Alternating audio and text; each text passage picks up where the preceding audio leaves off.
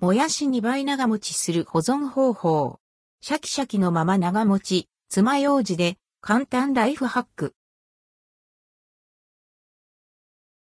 安くて美味しくて、いろんな料理に使える、もやしは、食卓の救世主。そんなもやしですが、買ってきたらどんな風に保存していますか？袋で買ってきて、そのまま野菜室に入れていませんか？私も以前そうしていました。実は、この保存方法、二つのポイントを押さえて改めることで、もやしをパリパリシャキシャキのまま長持ちさせることができます。面倒なことは一切なし。爪楊枝さえあればできます。もやしの保存方法レシピまずは、爪楊枝など先が尖ったもので、もやしの袋に穴を開けます。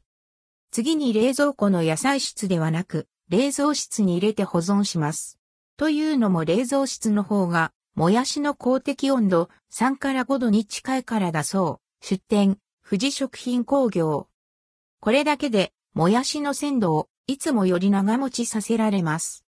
袋ごと野菜室に入れておくと2から3日ほどで傷んで、来てしまうもやしですが、袋に穴を開けて冷蔵室で保存することで鮮度が倍ほど伸びます。